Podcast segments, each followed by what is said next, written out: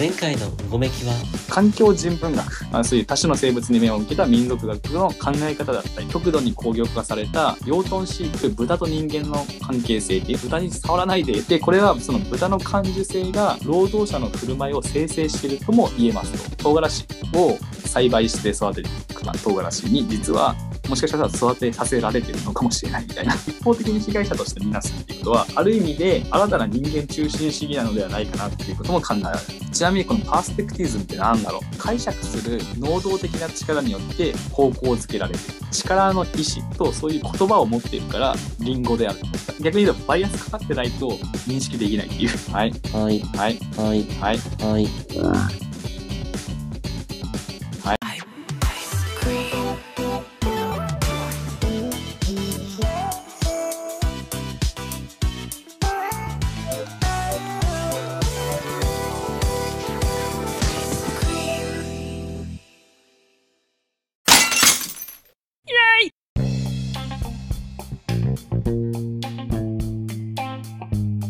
はい、じゃあ続きからいきます。はい。前回までの流れをちょっと一旦振り返りしつつ、スタートしていこうと思うんですけども、えっと、はい、まず、はい。最初、まずジェンダーにまつわる話を、まあ、例に価値観だったりとか、評価のバイアスっていうものが知らないうちに僕らにはかかっているんじゃないか、みたいな話。既存の刷り込まれたイメージからの解放っていうのは、そのデザインの力だったりとか、えー、そういったもので実現できるかもしれないなっていう話も含めつつ人は経験から予測をして期待をする。またそもそも何かを認知する時には能動的な解釈をする力が働いているみたいなそういうなんか人間のそもそも回っている機能的なところで、僕らのその価値観であったりとか認知っていうのが変わっていってると。で、その時には必ずバイアスがかかってるんじゃないかっていうような感じの話をしてきました。あはい、はい、で、えっと、前回はその間にその高度に効率化された養豚産業での豚によって行動が形成されるっていう人の話をしましたね。うん、でその後にはその人の社会とは人間関係以外の領域にも多分に影響を受けているという話をやって前回は終わったのかなと思っております。はいはい。はい。なので、この1話目から3話目までの流れの中で、まあ、どことなくその均質化された価値観ですね。家の疑いの目といったものを持っていこうみたいな感じの文脈がこう少しずつ育まれ育まれてきてるのかなと思います。はい。で、ここからまた新たなそういう複数の視点をえー、持ち合わせるとどうなっていくのかとか、まあ、そこら辺のちょっと多元的な視点を紹介していこうかなと思うんですが今回一番最初に紹介するのが美術手帳ですね、えー、ウェブメディアの美術手帳に掲載されている記事から紹介します。タイトルが語りの複数性点が提示する見ることとは何かっていうテーマですね。はい。まあ、これは渋谷にある東京都渋谷公園通りギャラリーっていうところがあるらしいんですけど、そこで2021年末に開催されていた展示会のインタビュー記事ですね。で、そこの展示会のタイトルが語りの複数性でっていう名前となっております。まあ、語りと複数性。ここのテーマでどういうふうなキュレーションをしていったのかっていうところなんですけども、うん、まあいろいろその記事の中ではさまざまなこと書いてあるんですが、まあ、一旦ちょっと僕の解釈でどういった展示会だったのかなっていうのを概要をお伝えすると、まあ、一つの対象に対して一つの答えが存在するっていうのが近代的なパラダイムなのかなっていうのをちょっと考えていて例えば、まあ、一番分かりやすいのだったら例えば今の時代で成功するっていう概念は例えばお金をいっぱい稼ぐとか、有名になるとか、なんかどっちかというと、その右上の方にこう一直線に成長していってるみたいな、右上曲線に行くみたいな流れが一つの答えみたいなイメージがちょっとあると思うんですよね。うん。まあ、これは、はい。はいはい。で、まあ、そういうことに関して、そういう一つの対象に対して一つの答えが存在するのっていうことに対してちょっと疑いの目を持とうみたいな感じの文脈を感じたんですけども、うん。なのでその複数の異なる視点が実は存在していてで答えも複数存在するみたいな、えー、とそういうことをこの展覧会では表現してあるんじゃないかなと。はい、で実際にそれはどういうふうな形で展覧してあるかっていうとさまざまなアーティストがこの展覧会に展あの作品を出してるんですがその中でもあの川内川内凛子さんっていう方が出してる展示についてフォーカスは出てこの記事は書いてあるんですけども、うん。えっと川内凛子さんが絵本を書いてるんですよね。それが「始まりの日」という絵本を書いていてでこの絵本は何て言うんですかねまあ僕もちょっと読んでないので記事から読み取るぐらいしかないんですけど、まあ、絵を描くっていうよりもなんか写真を撮ったりとかしてその写真に言葉が載っけてあるような感じなんじゃないかなと予想します。うん。でこの展示会ではその絵本をただで展示するっていうわけではなくて絵本を使って、えっと、ワークショップをやった時に作られた言葉だったりとか大作品っていうのを一緒に展示しているっていう風なものなんですけども、その始まりの日を題材に読書会を開いてるんですよね。うん。展展示会の前に。で、それが普通の展示会とはまたちょっと思考が変わっていて、目が見えない人たちが一緒になって、うん。この始まりの日というものを一緒に読んで、それでどういうふうに感じたのかっていうのをこう、えっと話し合う読書会っていう形式を捉えているそうなんですよね。えー、目の見えない人のが本を読むってことですか？そうしかも絵本をですね。本ですか？はい。えで、実際にどうするのかっていうところを思うと思うんですけど、ー、はいはい。食図っていうものがあるらしいんですよね。これは漢字で言うと、あの触るっていう漢字うん。にあの図が工作の図ですね。ななので、で食図。はいはいはい。なんで、例えば鳥の絵があるとしたら、その鳥を、何ですかね、本の中でちょっと立体的な感じにこう、鳥を作って、で、それを手で触ってみると、あ、なんか鳥っぽいなってか感じたりとかですね。はいまあ、そういう風な形式のもので、えっあと、ーそれを触りながら、その絵本を感じていくっていう風な手法を捉えたそうなんですよね。ほど。はい。で、この食事を触って、実際に自分が例えば鳥を触った記憶が今までにあれば、その記憶とリンク付けさせながら、その作品世界っていうのを想像していくみたいな、そういった感じのアプローチを取られた読書会だったと。うん。で、この記事の中では、その読書会を主催されていて、まあ、ご自身も視覚に障害のあるあの中川さんっていう方がインタビューで答えていただいてるんですけども、その時の感想を話される部分なんですよね。で、あの食図で、例えばその鳥とか、あと手のようなものですね。そういったものを、まあ、触ってみて、イメージするのもまあいいんですけども、実際に自分もそういったものっていうのは立体で触った経験があると。ただ、そういうものは、なんていうんですかね、その立体として認知してるから、その平面図に立体がくっつけてある食図で鳥とかのものを触ったとしても、ちょっとあんまり自分の経験にはダイレクトにつながりにくかったっていうふうな感想をされ出されてるんですよね。うん。うん、でその一方でこの食図はそういう鳥とか手以外にも車のフロントガラスに当たった光を食図化しているものもあるらしいんですよね。へえ。まあ当然ですけど光って触れるものではないしうん。えまたその光っていうものはまあ普段は自分で感じ取れない対象であると中川さんの言葉ですね。でただそれをこういう食図で触った時にその自分の感性にこれをどう感じるのかっていうのを委ねられている感じがしたと。なのでそこでその想像力が膨らんでいって自分の中では確かに光を感じ取ることができましたと言われてるんですよね。ああ。はい。じゃその人にとってはそうですよね、光っていうものが、ほとんど経験できなかったというか、ものが経験できたっていうことですよね。そうですね。自分の想像力の中で。中で、はい。はいで、もちろんそれっていうのは、その中川さんの感想であって、まあ、他の参加者自体はまた別の感想を持っていたんだと思うんですよね。うん。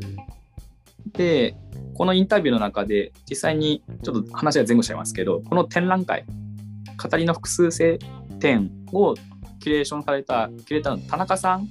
ていう方が語られてる言葉があるんですけど、あの、人は思い込みが強いので、見える人が見えない人と出会った時に、見えないということが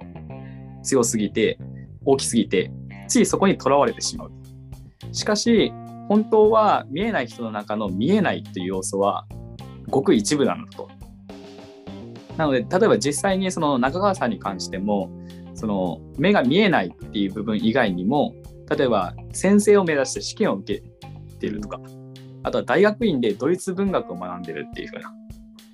で、こういう読書アートを楽しむような読書会みたいなワークショップっていうのを主催しているっていうことなんで、おそらくまあ、アートに対しての接触も多い方なんじゃないかなというふうに思います。なので、そういった経験だったりとか、来歴があるからこそ、先ほどのような感想を持つことができたんじゃないかなと。ああ、いろいろなところから吸収しているというか、そうですよね。こともあってってことですよね。そうですね。うん。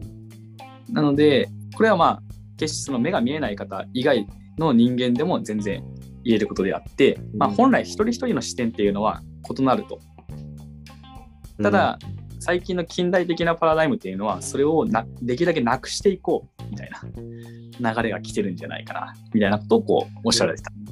うん、はいはい。いった形ですね。で、とまあ、実際にその読書会の中でも、そういうふうに、まあ、異なるさまざまな感性が存在するので、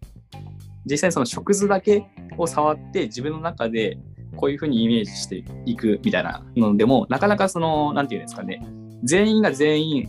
そこまでの想像力を膨らませるっていうのがちょっと難しかったそうなんですよね。うんなの、で、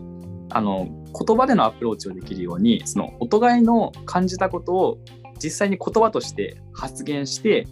でその自分たちの異なる感想だったりとか感性っていうのを持ち寄る対話を行ったそうなんですよね。ああ、なるほど、なるほど。そそれによって絵本を読むその感想を読むっていう経験に基づいてその自分の体験に何て言うんですかねそのそこをフィルターにこう自分の体験をこう映し出していくみたいなそしてそれぞれの異なる体験だったりとか感性っていうのをこうすり合わせていくみたいなそういう作業がすごく面白かったっていう風な感想が出てるらしいんですね。なるほど、なるほど。はい、うんで中川さん役はそのご自身もドイツ文学学んでらっしゃるんでその外国語を勉強して使ってみた感覚に近いっていう風な感想をされたんですよね。あー確かに、まあ、日本人であれば日本語だけで会話するのが当然ですが、えっと、まあそこに英語であったりとか、まあ、ドイツ語であったりとかそういう複数の言葉分かりやすく複数の、えっと、言語で話した場合にもやはり、まあ、明らかな違いがあるのでその違いをこううまくすり合わせていくみたいな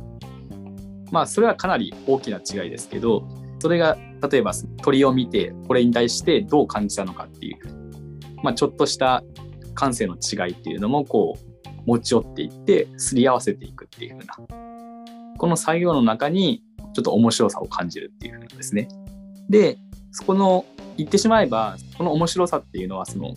能動的な解釈ですねの交差によって生まれる新たな価値の表れなのかなというふうに僕は思いました。うん。はい、なので違いがそれぞれその相手に無理に合わせるとか迎合するっていうわけではなくてあくまでも自分の感じたことを率直に出していってでお互いにその異なるっていうところをこう、まあ、認め合いながら交差させていくみたいなうん。そこで新たな価値が生まれるんじゃないかなと。うんうん、そういったことを、まあ、この展示会の記事を見ながら思ったわけなんですよね。うん。はい。やっぱ自分の見てるものが全てだとなんか思いがちだけれども、本当にそうじゃないってことを見えないからこそなんかそ他の手段でこうし、まあ、知るというかみんなと対話する中でこう、なんか分かってくるとか教えてもらうとこあるんですね。そうですね。うんで、ここの部分に関しては、まさにその鈴木さんがおっしゃった通り、その視点の違いが常に存在しているっていうこと。そし、て、まあ、もうあともう一つやはり大事なのがそのその異なる視点っていうのをちゃんと持ち寄ってうんそれをすり合わせていくっていう、まあ、非常に面倒くさい作業だと思うんですけどそれをちゃんとやることの大事さっていうかですねうんここら辺が、まあ、逆に言うとその今僕らがちょっとなんかこういろんな場面で社会的にちょっと抜け出せないなみたいなモヤモヤしてるところをこう抜け出してさせてくれるようななんかヒントがあるんじゃないかなっていうのをちょっと感じたわけなんですけどもはいはいはい。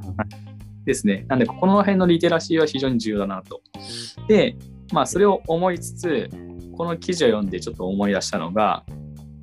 あのドイツの哲学者であのマルクス・ガブリエルっていう方がいらっしゃるんですよね。はいはいはい。最近のすごいはい人気の。上昇中の、はい哲学者の方ですよね。そうですね。で、このマルクス・ガブリエルさんが掲げているのがその真実在主義っていったもので、うんなぜ世界は存在しないのかっていう本がガブリエルさんの作品の中では非常に有名ですけども、その本の中でいろいろ書いてあるテーマがそこら辺なんだったなっていうふうな。で、マルクス・ガブリエルさんが言っていらっしゃるその真実在主義の考え方が非常にここにリンクするなと思ってですね。で、まあ実際にその、例えばそのマルクス・ガブリエルさんがどういうふうなことを言ってるのかっていうところを紹介すると、まずはちょっとそれの要約みたいなのをちょっとそのまんま伝えますね。多分めちゃくちゃ意味不明かもしれないですけど、基本的には、えっと、3つの考え方の対比で言われてるんですよね。1個が刑事上学っていう実在論の一つですね。と、もう一つは構築主義っていう考え方。で、それに対しての真実在主義っていうふうに言われてるんですけども、それぞれに違いがあると。うんまず、刑事上学っていうのは何なのかというと、まあ、これはかなり実在論の中では一番古典的なものですね。で、えっと、世界全体についてどういうふうに認識するのかみたいなことを書いてあるんですけども、うん刑事上学簡単に言うと、ある空間に対象のものが存在していると。で、それはただそのものが存在しているっていう状態であると。なので、まあそこにはなんか視点とかそういうのは関係なくて、ただそこに何かがそれが存在しているっていう、だっていうことを言ってると。はい。まあまあ細かく言うと違うかもしれないですけど、まあそういう感じで。で、続いてあの構築主義っていううんものですね。で構築主義っていうのは、まあ、簡単平たく言うとあの人間から見た世界について言ってると。はいはい。でそれぞれの人の視点の中であの目の前に対象物が存在すると。で見えてる人によってその対象物というのは変わってくるからその事実っていうのは実は存在しなくてそれぞれの視点からその対象物は構築されてるっていった考え方が構築主義ですね。うん。でまあ全く異なることを言ってるこの2つの事象に対してマルクス・ガブリエルさんが言ってるのが真実在主義っていう考え方なんですけどもうん言ってしまえばこの2つのそただそのものが実在してるんだって言ってるものもしくはいや事それそれそのものは存在していなくてただ見てる人がそれを構築しているだけなんだ。認知しているだけなんだって言ってる2つの全く異なる視点考え方っていうのをまあなんかこういいとこ取りしたような感じの 内容であるんですけどもなんか例えがあるんですよね。その例をちょっと紹介しますね。ちょっと意味不明なのかもしれないですけど例えば2人がそれぞれの場所から富士山を眺めてるとします。で刑事上学での考え方だったらただそこに富士山そのものが存在していると。はいはい。でこの存在しているってことは、まあ、自然科学的に説明されるべきだというふうに考えるっていうのは刑事上学。で一方で構築主義の考え方だったらその2人から見える2つの富士山があると考えると。なので、それぞれの視点においおける富士山という見方があるに過ぎないと。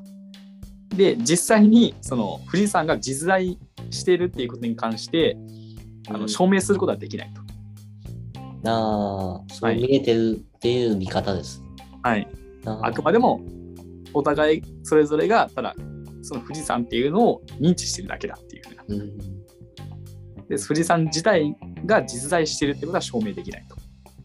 うのがまあ構築主義の考え方。うんで、マルクス・ガブリエルさんが言ってるのはまたちょっと変わっていて、それは2人の人が見てるってことなんで、それが例えば A さんと B さんに分かれるとしたら、その A さんの視点における富士山と B さんの視点における富士山があるのは確かだと。ただそれは単にあの主観的なその構築主義的なものではなくてそれぞれに実在的なんだというふうにおっしゃられてるんですよね。というのは物事の実在はそもそも特定の意味の場に存在してるっていうふうに言われてるんですよね。うんこの意味の場っていう概念がかなり重要ででですね意味の場の説明になってるかわかんないですけどこの例のまま言うとその A さんから見るまたその B さんから見るという行為によって意味の場は形成されていくと。そして富士山の実在富士山が実際に存在しているのはその意味の場の上において実在しているんだと。なので A さんの視点があって B さんの視点があってでそれは一つの場を形成してるっていうふうな。でその場の形成された場においては富士山は実在してるんだっていう、まあことをおっしゃられてるんだと思います。うん、まあめちゃくちゃ平たく言ってる多分厳密にはいろいろ違うのかもしれないですけどね。ななのでまあ実在してるっていうことはまあそういう意味の場において証明することができるというふうにおっしゃられてると。うんで、この意味の場っていうのが、なんていうんですかね。えっと、まあ、これ僕の解釈なんですけども、例えば、刑事上学では、そのただそれそのものがただ存在しているだけで、そこには視点っていう考え方がないので、あの観測者がいないっていう状態じゃないですか。うんで、構築主義に関しては、その観測者とその見てる対象の一方向的な関係性なんですよね。観測者からの視点だけ。でその二人の人からの富士山という視点ですね。はい。で、真実在主義に関しては、えっと、観測者もその対象と同じ場に存在していると。なので、観測者自体もその観測される対象でもあり得ると。はいで、内包されてるわけなんですよね。あそー場の中に自分自観測者自身。あ構。築主義の場合だと対象があって、そこをなんかこう、違う、違う次元から観測者が見てるみたいなイメージじゃないですか。うんただ、えっと、真実在主義の場合は、同じ場に観測者も対象も存在していると。うんで、自分、観測者自身も対象になりうると。その状況の中でうん見た視点っていうのが、真実在主義での言われていることなのかなと。あーはい。なんか、ふと思ったのが、はい構築主義ですか、その2つ目ですか？とかが、あの、FPS のあの、シューティングゲームとかのはい。視点,、はい視点で、まさに、その、本人が見てる目線みたいな感じですね。で、そうですね。あの、TPS っていう、その、はい。はい。はい。はい。打ってる、その、キャラクターも映ってる場合だと、その、はい三人称みたいな感じになって、はい。はい、実在主義になるんだな、みたいなあー、それめっちゃわかりやすいですね。の視点だなと今感じました。あー、ありがとうございます。あすごい僕が全然説明できなかったことを一瞬で簡単にともなったんで、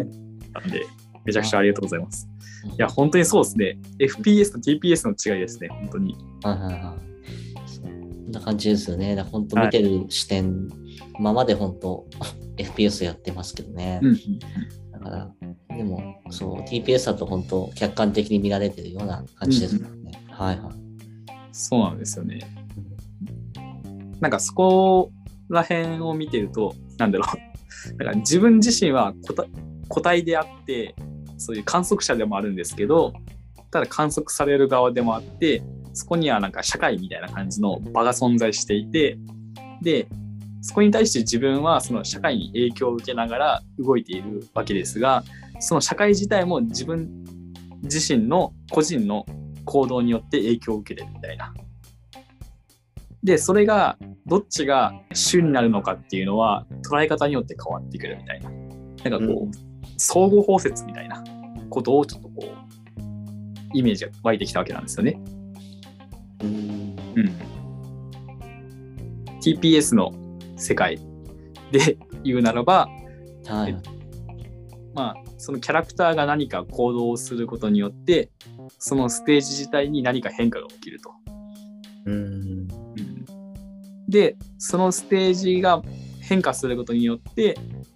その内側で働動いてるキャラクターっていうのも何かしらの影響を受けるみたいな。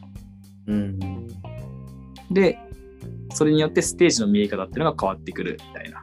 だからずーっとこれがこう入れ子構造みたいな感じで、ずっとこう相互に影響を与えながら、僕らの視点であったりとか、場の存在っていうのは入れ替わってるんじゃないかな、みたいな。うんそういうのを感じるわけなんですよね。ああ、確かに確かに。で、それこそ今まで話してきた記事の内容っていうのは、例えば僕らの考えていることだったり価値観っていうのは、その社会に定義されているものに強い影響を受けてるであったりとか、あとはその僕たちのその経験であったりとか、身体感覚っていうのも多分に僕らの価値観に影響を与えていて、で、そういう異なるものがこう入り混じることによって、実は社会も影響を受けてるみたいな。そして社会、その影響を受けた社会からの影響をまた個人が受けるっていうふうなのをずっと続いてんだなーっていうのをこう感じていったわけなんですよね。うん。はい。で、まあそんな中で、まあ、僕らの、えーそうですね、その意思みたいなものは一つの意思ではなくて、こう多元的な意思が混ざり合って共存しながらこううごめいてるんだと。うん。はい、まさにうごめきだなと思うんですけどこの多元的なうごめきの中で僕らはどういうふうに生きるのかという問いが出てきてるんじゃないかなというふうに感じるわけなんですよね。うん。はい、でそこの中で最近結構注目されてきてるっていうか2022年多分これが来るんじゃないかっていろんな業界で言われてるものがあるんですけどあのはい。DAO っていうものですね。DAO、アルファベットで DAO って書いて DAO っていうものがあるんですけど、ダオ。はい。これは、いわゆる仮想通貨的な業界の言葉なんですけども、うん。そのブロックチェーンですね。とか、まあ、ビットコインだったりとか、イーサリアムとか、うんまあ、いわゆるクリプトって言われてるような業界はいの中一つのかんの、なんだろう、要素で DAO っていうのがあるんですよね。うん。で、この DAO が何なのかっていうと、暗号資産、暗号通貨を利用したウォレット、財布ですね。をうん。コミュニティみんなで管理して、で、そのみんなで管理してる財布を利用して事業だったりとかチャリティーなど、そういう共通の目標を追求する、まあ、オンラインコミュニティみたいな、総称をまあ DAO っていうんですけど、えー。なんで、まあ、暗号資産なんで、基本的にはその法定通貨と違って、その円とかドルとかじゃなくて、まあ、ビットコインとかイーサリアムとか、まあ、いろいろあると思うんですけど、基本的にはその分散、事実分散型で管理されるものですね。うん。で、なので、この円の価値とか、あ円の価値じゃないですね。まあ、その仮想通貨の価値っていうのを、どこかが、その中央集権的に、あ政府が、こう、管理してるわけではないと。完全にバラバラなところで、その相対として、その価値が生まれていて、